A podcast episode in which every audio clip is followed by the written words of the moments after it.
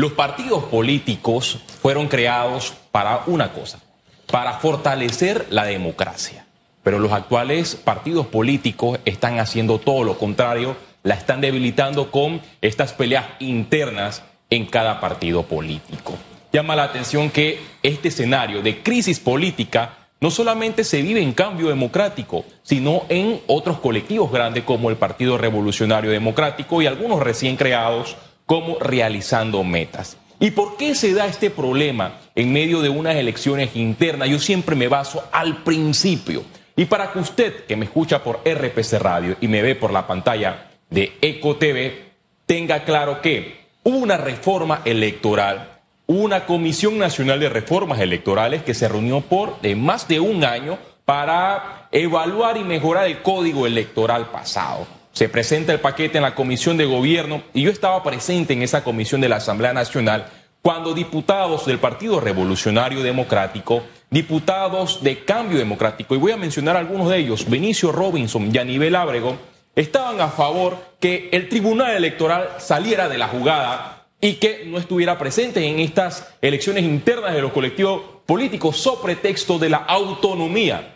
Ahí tengo que reconocer que habían diputados independientes que alzaron su voz, los magistrados alzaron su voz y dijeron que esto sería peligroso. Pero ¿quién manda en la Asamblea Nacional? El que tiene mayor músculo político. Y esto ya se había vaticinado. Si el Tribunal Electoral por años en democracia ha, logrado cumplir con un rol fiscalizador, de transparencia, que otorga una balanza para que no haya un conflicto como lo estamos viviendo, dejemos las cosas así, porque así por años ha funcionado. Se cambiaron las reglas del juego y ahora escucho a diputados de ambas facciones que culpan al Tribunal Electoral. Y el Tribunal Electoral aquí no tiene culpa. La reforma electoral o la nueva ley electoral, ¿qué dice ahora? Que el Tribunal Electoral, a través de sus juzgados, le tocará dirimir estas eh, denuncias serias que se están eh, dando por parte de eh, estas dos corrientes que dicen que ganaron esta elección y el Pleno del Tribunal Electoral va a dirimir en última instancia. Yo quisiera en ese último aspecto mm, insistir, haciendo también una aclaración. Cambio Democrático es el segundo partido con más cantidad de adherentes, el segundo partido más grande del país, tiene 306.181 adherentes al sol de hoy, casi la mitad de lo que tiene el PRD, 730.796. E, siendo un partido grande, o el segundo más grande, hay que prestarle mucha atención a lo que hace y dice.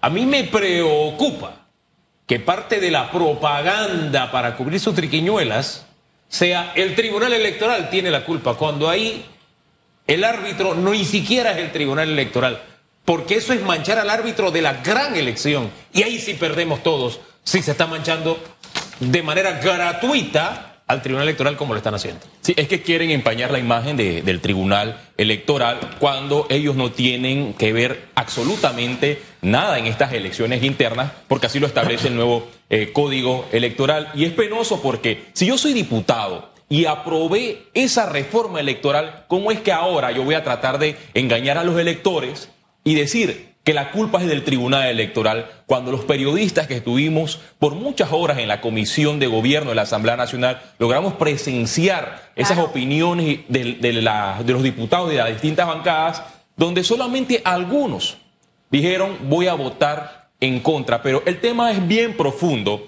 porque estas eh, peleas internas no fortalecen la democracia del país. Ustedes se imaginan que cambio democrático llega al poder con estas dos corrientes, con estas dos aguas, ¿cómo quedaría el país?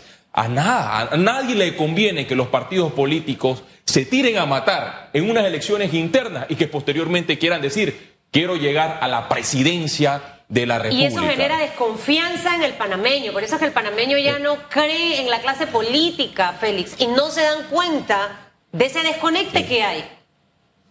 Eh, es que si le preguntas a los jóvenes, eh, eh, eh, muchos de los jóvenes no están creyendo en partidos políticos y eso es lastimoso. Y la culpa la tienen los mismos partidos políticos que dentro de sus subsidios ellos tienen un fondo para capacitar a los jóvenes. Por eso se han creado la Secretaría de la Juventud. Pero ¿qué sucede? ¿Qué están haciendo los partidos políticos? ¿Están formando a militantes? Yo no lo percibo así. Porque si tú le preguntas a un joven del Partido Revolucionario Democrático, del panameñismo. ¿Quién fue Omar Torrijos Herrera? O Arnulfo Arias. ¿Quién fue Arnulfo Arias Madrid? Ten la plena seguridad que van a desconocer esta, esta información porque los partidos políticos no están formando a militantes y ahora están concentrados en el clientelismo político. El militante siempre en medio de las peleas va a estar firme con la convicción en ese partido político, porque él cree en ese partido político. Y así sucede en muchos países donde las democracias son mejores que las panameñas. Y por eso han salido las corrientes de la libre postulación. Mira. Precisamente por, por la crisis que viven los partidos políticos, se ha prestado para esto y a lo mejor hasta disfrazado, Félix Antonio. Muchos políticos disfrazados de la figura de la libre postulación. Hemos distorsionado el sistema democrático porque los diputados, que son los principales reformadores de proyectos de ley importantes como el Código Electoral, no han jugado su papel. ¿Cómo es posible que en Panamá existan candidatos por la libre postulación que también estén en un partido político? Y ellos dicen que yo corro por la libre postulación, soy un independiente porque mi partido político me está diciendo no puedes correr.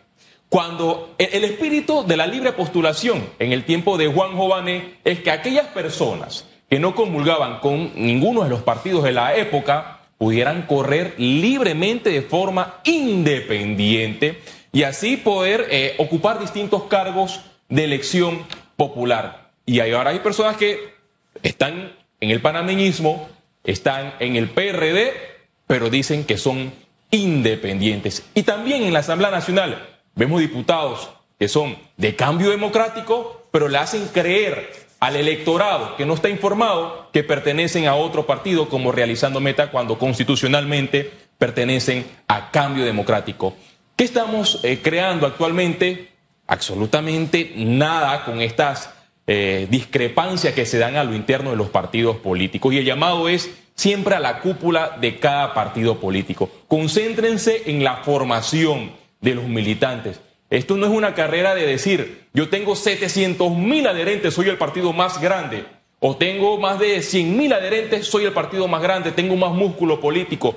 Pero cuando vemos la cifra de las elecciones internas de cada partido político, algunos celebran que el 50% salieron a las urnas cuando es una cifra, a mi juicio, totalmente baja, porque en cada elección esa cifra debe superar el 75%, porque ahí es que se traduce ¿Cuántos verdaderamente son militantes, aquellos que salen de su casa a votar sin la necesidad de que le lleven un vehículo gratis? Aquellos que dicen yo te voy a dar el voto sin la necesidad de que me des dinero, sin la necesidad de que me compres con el clientelismo político. Y el clientelismo político actualmente es el cáncer que está comiéndose la democracia del país lastimosamente. ¿Hacia dónde vamos? No lo sé.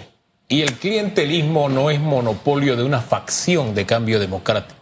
A mí me resulta incómodo cuando se habla de clientelismo, de una facción señalando a la otra, cuando ellos tienen exactamente la misma práctica.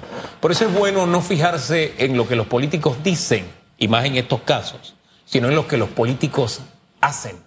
Ese detalle es importante, don Félix, ¿no le parece? Yo quiero cerrar, eh, hermano mío panameño, con una de las frases de Robert Sergil, un político exministro del Reino Unido. Y él en su momento, para los años 1830, dijo, el error más común en política es quedarse con los esqueletos de políticas muertas. Si usted como político está rodeado de muertos políticos, eso es lo que va a percibir la ciudadanía. Esté rodeado de personas con nuevas ideas, de personas que quieran transformar el país que vayan a hacer cambios profundos, no aquellos que dicen yo te voy a reformar la constitución, pero cuando llego al poder me olvido de esas promesas, Hugo Fama. Usted me acaba de recordar la frase que de los huesos viejos. ¿Usted se acuerda? Eso formó parte de una campaña. Sí, sí, sí. Y después era besito de lengua con los huesos viejos. era solamente el prólogo de lo que vendría. Pero en fin, gracias, don Félix. Gracias a ustedes por darme la oportunidad.